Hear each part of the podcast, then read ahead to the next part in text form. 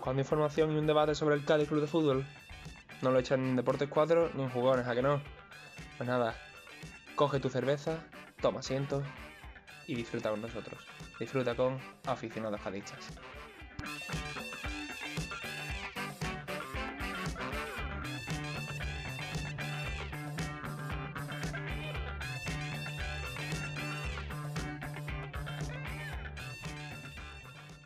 Buenas tardes, señores. Estamos aquí en el capítulo cero de Aficionados Cadistas, tu podcast de confianza para hablar del Cádiz Club de Fútbol, de nuestro equipo.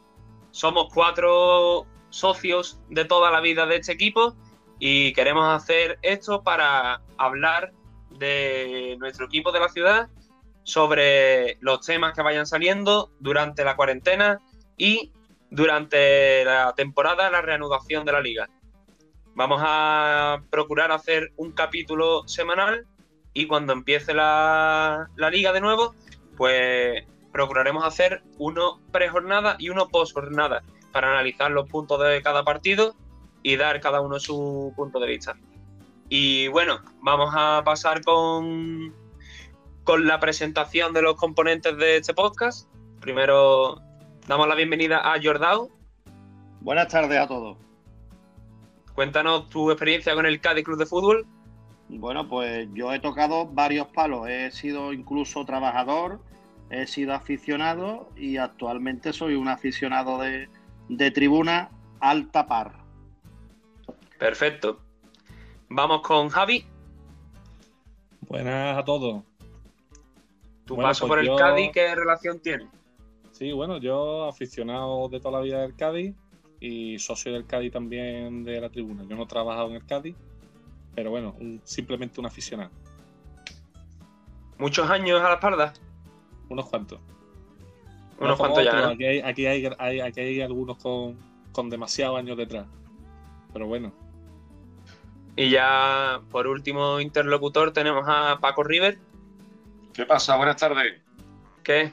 ¿Tu paso por el conjunto amarillo, efímero, Hombre, efímero no sería la palabra adecuada, porque llevo toda la vida yendo a Carranza, desde chico, con mi padre y mi tío, y después ya solo con mis amigos, incluso con mis hijos, a los que tú conoces de primera mano alguno de ellos, ¿no? A, ambos. Ahí Y bueno, el servidor, soy Paco Ríos y yo voy a ser el que va a llevar, por así decirlo, la batuta de la conversación.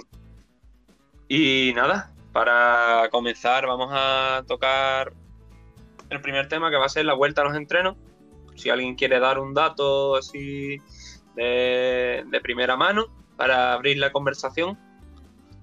Yo creo que debería de abrir la conversación alguien que ha estado trabajando y ha visto cómo son los entrenos desde dentro. Y podría ser Jordao el que empezase a hablar sobre este tema. Correcto.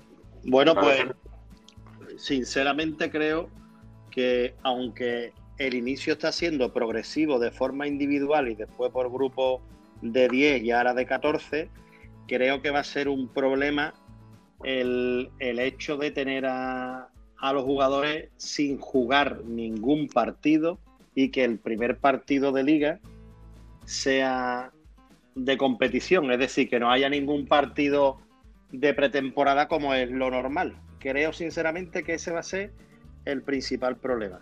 Y creo que no va a haber que tienen todos los equipos. Claro, tienen todos los equipos. Sí, sí, es correcto. Pero que, que va a ser la primera experiencia para un jugador de la Liga de Fútbol Profesional enfrentarse en un partido después de un parón de más de dos meses y que directamente vayan a un partido de competición. Perfecto. ¿Y piensas que la intensidad en el juego, pensáis que la intensidad en el juego puede afectar a la hora del desarrollo de los partidos. ¿Tú qué opinas, Javi? Yo creo que eso va a ser los dos primeros minutos. Yo creo que cuando ya Fali se ponga ya a dar caña y a correr, ya ese no se va a, no se va a acordar de lo que. ahora, que ahora que menciona Javi el tema de Fali, creo que para el grupo sería un poco negativo que Fali, tras una semana sin incorporarse, volviera al once inicial en detrimento de Marcos Mauro que lleva desde el día 1. Esto es otro nuevo tema que acaba de salir ahora mismo. Bueno, sí, eh, no te falta razón en parte, pero yo he visto imágenes de los entrenamientos que, que se están llevando a cabo esta semana y la verdad es que veo a Fali integradísimo en el grupo, todos haciendo piña en un corro que ya se puede, ya en esta semana participan 14 jugadores y lo vi integradísimo. Es decir, que creo que eso es algo que, puede que esté olvidado eh, en lo que es la plantilla y el cuerpo técnico. Pero si usted en vez de llamarse Paco Rives se llamara Marcos Mauro y lleva a su compañero una semana con miedo en la avenida en su, en su piso, ¿usted, se, ¿usted cómo lo llevaría eso? Hombre, si yo me llamara Marcos Mauro y diera los bocados que da Fali, vale, pero como Fali no hay ni uno que dé esos bocados. Así que Fali tiene que estar en el 11, aunque vaya con mascarilla. Yo creo, que, yo creo que eso no va a ser tampoco un gran problema que no juegue el primer partido, porque eh, el Cádiz, todos los equipos van a jugar cada tres, cada tres días, cada tres o cuatro días. O sea que También es correcto. Mm, los partidos, los partidos no van a ser como antes, donde Cervera tenía un equipo, 11 jugadores, y a la semana siguiente podían descansar y jugar los 11 jugadores o cambiar uno. Yo creo que ahora eh, va a haber mucho más cambios y la defensa va a estar cambiando continuamente todos los partidos porque es que los jugadores y menos después de estar dos meses parados no van a tener no van a poder jugar un partido cada, cada tres días. O sea que no juegue el primer partido Fali a mí me parecería una buena decisión por parte del míster. Me parecería que, que, no jugase estaría bien porque por lo que ha hecho que a mí me parece totalmente perfecto lo que ha hecho Fali y lo que decidió. Pero bueno también que si él no ha estado desde el principio con el equipo, pues que no juegue el primer día no pasa nada porque va a jugar tercero, que a los tres días hay otro partido. Yo me, refiero a una gestión del grupo, de que no haya ninguna fisura, ningún mal rollo. Por supuesto que, y Fali es el primero que lo entendería. Y además Marcos Mauro tiene eh, la suficiente solvencia para formar parte del once. Y al hilo, al hilo de lo que estáis comentando, de, lo que acaba de decir Javi, de que va a haber eh, muchas rotaciones, yo tengo mucha esperanza puesta en las incorporaciones que vinieron a finales de enero, es decir, que Malvasi y Mene llevan un mes en el Cádiz, porque vinieron el 30 y el 31 de enero, y el 8 ya fue el último partido. La recuperación de jurado se me antoja que va a ser fundamental y bueno, Pombo vino a principios de enero, es decir, que estamos hablando de cuatro incorporaciones para esas rotaciones que van a ser fantásticas. Si a eso le sumamos que tengo confianza en que Alejo rompa ya de una vez, aparte de que se pele, pero que rompa ya de una vez, eh, yo creo que tenemos unos refuerzos de lujo para este tramo final. Y más contando tiene que romper. cambios. ¿Cómo? Se confirmó que tenemos cinco cambios en los partidos. Joder, pues eso es maravilloso. Cinco, ah, cambios y se utiliza se utiliza el bar, que era una de las dudas que Tebas había dicho que eh, no se sabía si se iba a acabar utilizando debido a la pérdida de tiempo de los cinco cambios. Ah, retomando Marcos Mauro, es un tema algo peliagudo, ¿eh? Aún no ha renovado y desde Navidad se hablaba del interés del Deportivo de La Coruña. Quiere decir que Marcos Mauro se puede estar jugando el ascenso con el Cádiz sabiendo que dentro de un mes y medio está en el faro de La Coruña mojándose los pies. yo creo que de esta forma el Cádiz y el Deportivo de La Coruña tienen dos ligas totalmente distintas. no, no, pero que me refiero que el jugador, no sé, que, que puede que sepa que le queda un mes y medio aquí. Sí, pero como Marcos Mauro hay también. No, no, no. Y asciende. Yo creo que no, Paco. Es que, claro, la ventaja y el acierto del actual presidente del Cádiz, con el cual no comulgo, es que tiene renovado a toda la plantilla, cosa que no le pasó en la liguilla del Atlético de Bilbao B, donde fueron uno de los temas de bronca interna. Mm. ¿Qué es lo que pasa? Que uno de los únicos jugadores que no está renovado junto al entrenador es Marcos, Mauro. Todo el mundo del Cádiz, si sube a primera, sabe que en vez de ganar 10, va a ganar 18. Le da igual que esté en el Cádiz o en el Alcorcón en segunda. Pero los 18 lo va a coger la mano. Pues hablando de dinero, no sé si os habéis enterado de la noticia que salió hace cinco días, el Cádiz ha denunciado al Rayo Vallecano por el impago de medio millón de euros por el fichaje de Álvaro García de la temporada 17-18, si no recuerdo mal. Y bueno, se habla de que el primer partido de Liga del Cádiz es el Cádiz Rayo.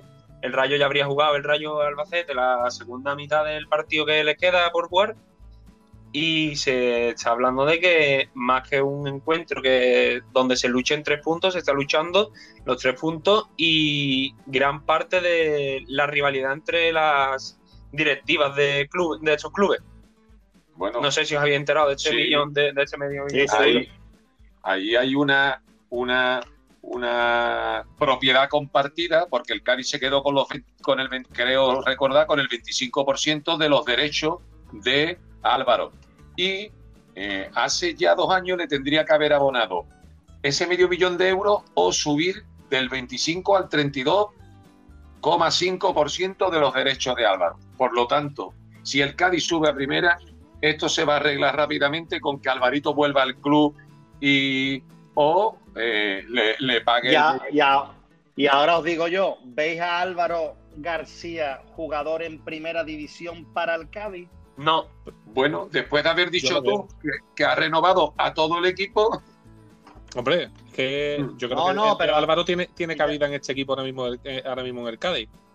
En segunda sí, pero en segunda en primera. Bueno, pero en, primera puedes coger de los, de los jugadores que tiene el Cádiz, pues habrá alguno que tampoco a lo mejor. No, pero mi pregunta, mi pregunta hacia ti, por ejemplo, es: ¿tú lo ves en primera? Yo con la, dificultad, al resto de la dificultad, la dificultad que tiene el Cádiz de contratar a un, a un interior izquierda, creo que eh, que viniera Álvaro, que conoce el club y que ha jugado en primera y puede, puede dar un buen rendimiento. No sé si. Yo, bajo mi punto de vista, prefiero a Darwin Machi antes que Álvaro García. Eso ya son. Pero eso, pero eso es.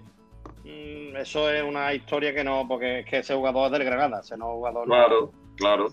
Estamos hablando del caso real de Álvaro con, el, con la problemática. Bueno, lo, de Álvaro, lo de Álvaro sabiendo que el Cádiz tiene la propiedad de un 25 o un 30% sobre él y hay una deuda ahí, bueno, pues se resolvería e incluso si el Cádiz o el entrenador no considerara oportuno que se quedase con el equipo en primera, bueno, pues se podría vender o se podría ceder a cualquier equipo de segunda tabla alta o incluso algún otro de primera, porque no le falta razón a Avi que lo mismo hace una temporada.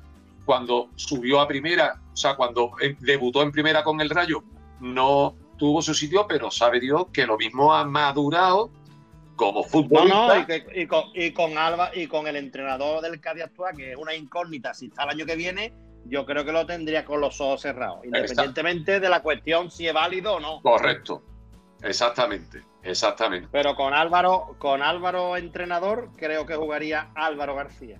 Hombre, es que si trasladamos al resto de la plantilla ese concepto que tú has expuesto de, de si Álvaro es jugador para el Cádiz en primera, pues podríamos dedicarle un, un, programa íntegro a la valoración que hacemos nosotros sobre la actual plantilla, si tiene o no tiene sitio en primera, ¿no? Porque podríamos empezar por la portería. Correcto. Sí, sí, pero mira, es más, perdonad que haga el pequeño inciso que ya lo hice en otra tertulia a nivel mm, español, digamos nacional. Nacional total. Ustedes, correcto, mira, el señor Robert Correa, jugador que está en el Eibar. Ese jugador, cuando yo lo vi desde tribuna, yo pensaba que cualquier jugador del Cádiz podía jugar antes que él. Pues el señor Robert Correa se va al Eibar. Y digo yo, y le digo al que tengo en el asiento de al lado, que es un banderola, le digo, no sé por qué se ríe Javi, le digo, este jugador no va a jugar ni dos partidos en primera. Creo que ha jugado un partido y medio. Un partido y medio. Claro.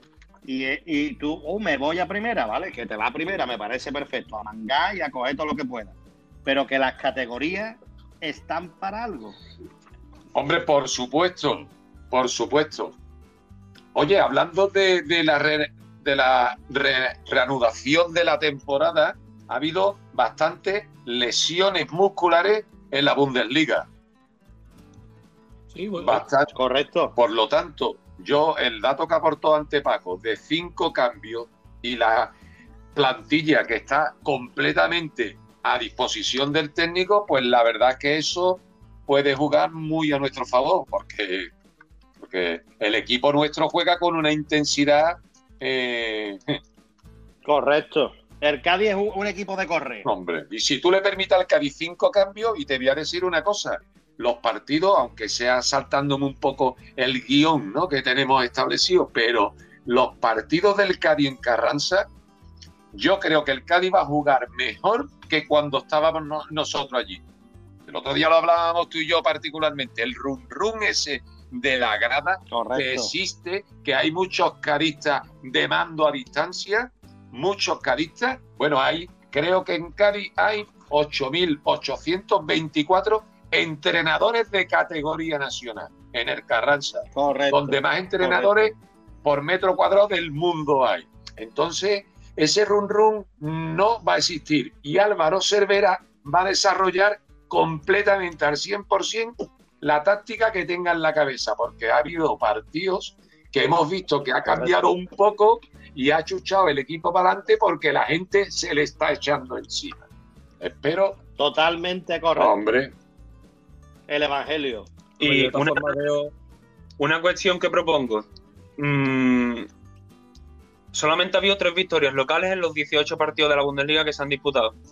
Eh, yo pensaba que el factor cancha iba a seguir importando porque, por ejemplo, en la liga alemana varios equipos tienen nuevas tecnologías de césped implantadas y cada, cada jugador está más adaptado a su terreno que el rival en el... Pero Paco, perdona que te corte, el Cádiz pisa el Carranza una vez cada 15 días, ¿vale? Que para mí creo que es un error yo no te digo que lo machaque y que vaya todos los días al Carranza, y sé que es por la comodidad, por las duchas, porque los jugadores tienen allí su pertenencia, la lavandería, lo entiendo. Pero un entrenamiento el día antes, para ver por dónde entra el viento, para ver. Hombre, por favor. Creo, creo que suma más que resta. No te voy a decir que vaya suma una barbaridad, pero que es, necesario, algo más. Es necesario. Porque hay, jugadores que no están acostumbrados al viento de levante en Cádiz y son del norte, llegan aquí, no saben jugar con la pelota.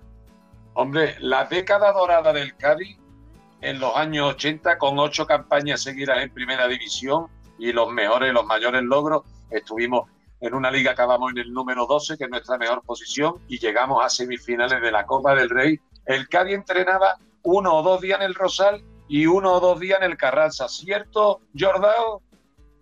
Correcto. Y los jueves había partidillo con entrada libre, que había fácilmente 500 o 1000 personas viendo el partidillo. Y ahí es donde Mejía, Montero y, los, y Mágico González, Villa, se aprovechaban de ese viento de levante bueno y, y, y hacíamos uso de un arma que teníamos en nuestra casa. Correcto. Sí es verdad que esa época y los métodos de entrenamiento de aquella época son totalmente distintos ahora. Ahora no se contempla el jugar y hacer un día de entrenamiento de un partidillo. Eso los equipos profesionales, primera, segunda, segunda vez, ya no, se hace. Pero sí, pero sí es verdad, sí es verdad que es un factor ventajoso para el equipo local el poder entrenar en su campo. Ah y no sé un visitante y tú llegas allí cada 15 días como diciendo, vamos a venir aquí ahora, porque es que no, no están adaptados. Sí, sí, así es. Y para ir ya tocando el último tema de, este primer capítulo, eh, tema polémico, Synergy. Synergy, locos por el balón y tema, tema complicado en la actualidad cadista. Yo espero que, ese tema se sepa, se sepa llevar bien, porque va a ser un problema. Y por lo menos que esta gente que quieran dinero y que se quiten del medio, porque yo no, no sé cuál va a ser, qué opción va a ser mejor.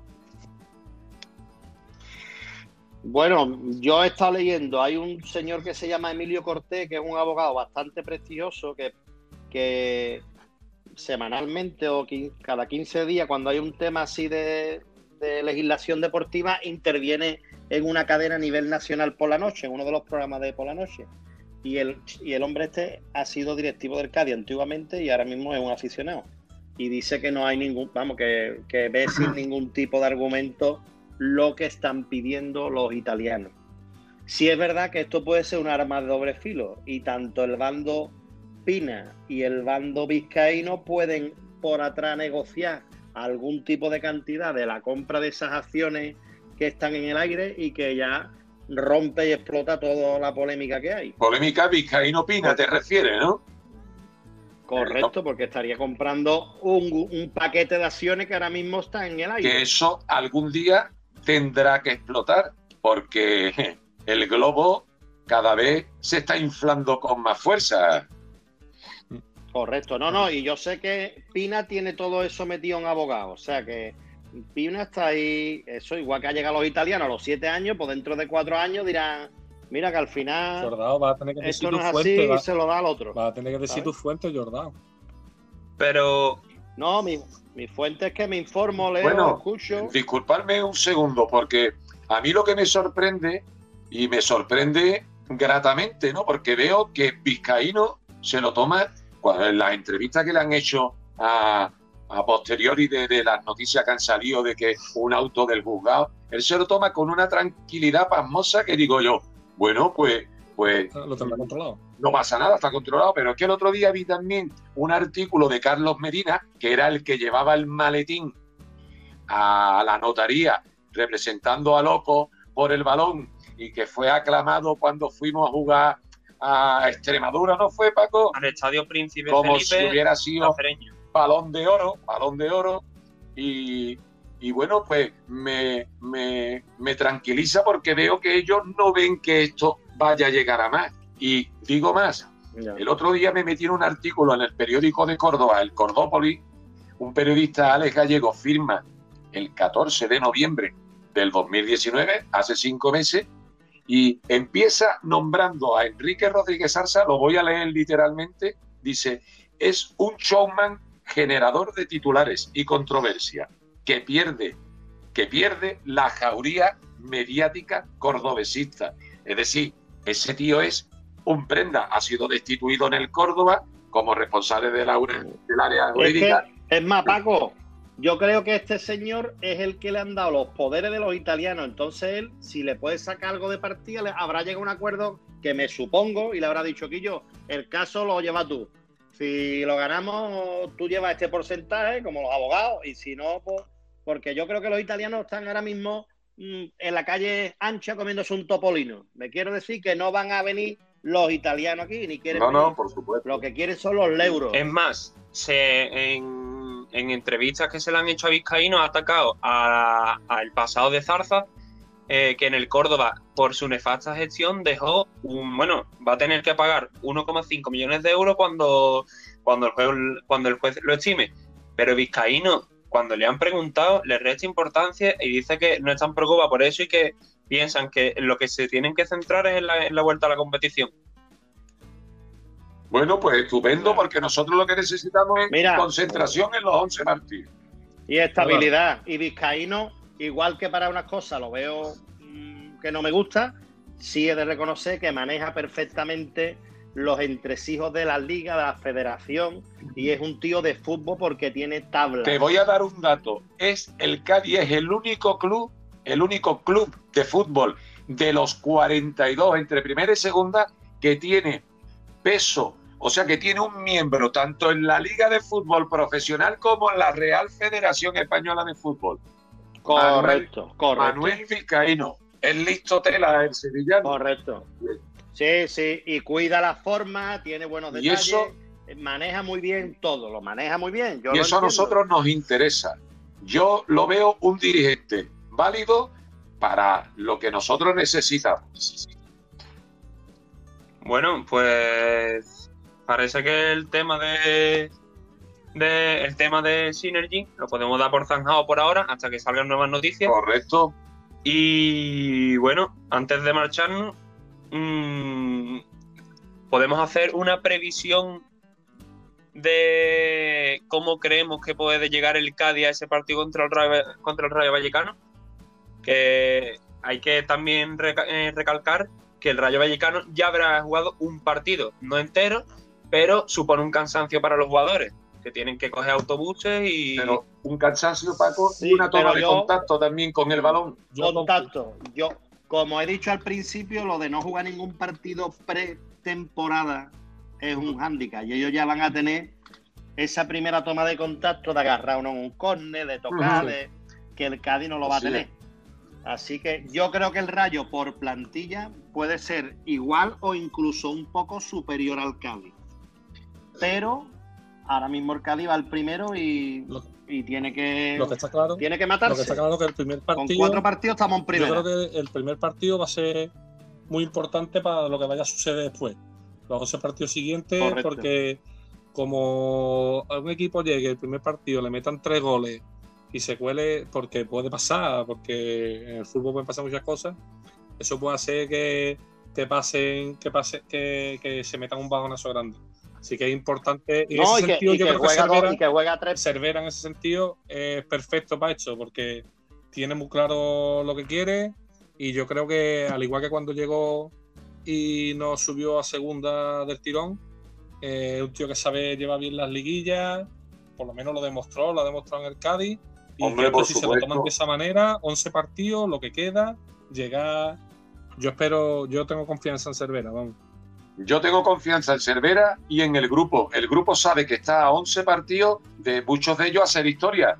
Que, para algunos esta es a lo mejor la, el último tren que le pasa para jugar en primera división o para por lo menos decir yo subí con el Cádiz a primera división. Bueno, y después los contratos que, tienen firmados. Yo creo que tiene un contrato firmado, que si sube a primera se queda aquí eh, cuatro, o cinco, años, más. Es que, tú, es que eso le soluciona ya la papeleta de los cuatro o cinco últimos años posiblemente de fútbol que pueda tener algunos jugadores. Por supuesto. ya lo tienen firmado, ¿sabes? O sea que pero bueno, con eso cuenta Arcadi, pero también contará los otros equipos con, con, su, con su estrategia a la hora de, conseguirlo. Ojalá ojalá en, unos futuros programas, con ya el Cádiz ascendido, pudiéramos analizar los jugadores válidos para primera y no válidos. Eso sería un pelotazo. Poder Correcto, porque ya estaríamos en el sitio, ya estaríamos en el sitio. Y bueno, eh, yo creo que ya podemos cortar este capítulo cero. Ya enlazaremos la semana que viene con nuevas noticias que vayan saliendo y nuevos temas para discutir. Y bueno, ha sido un placer esta conferencia.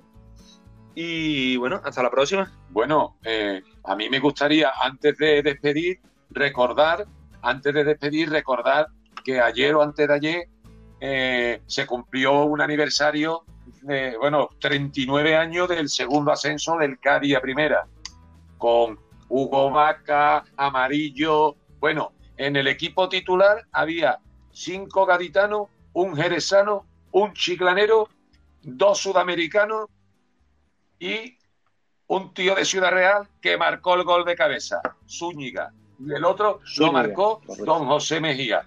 Eso es cadismo en las venas. ¡Viva Cádiz!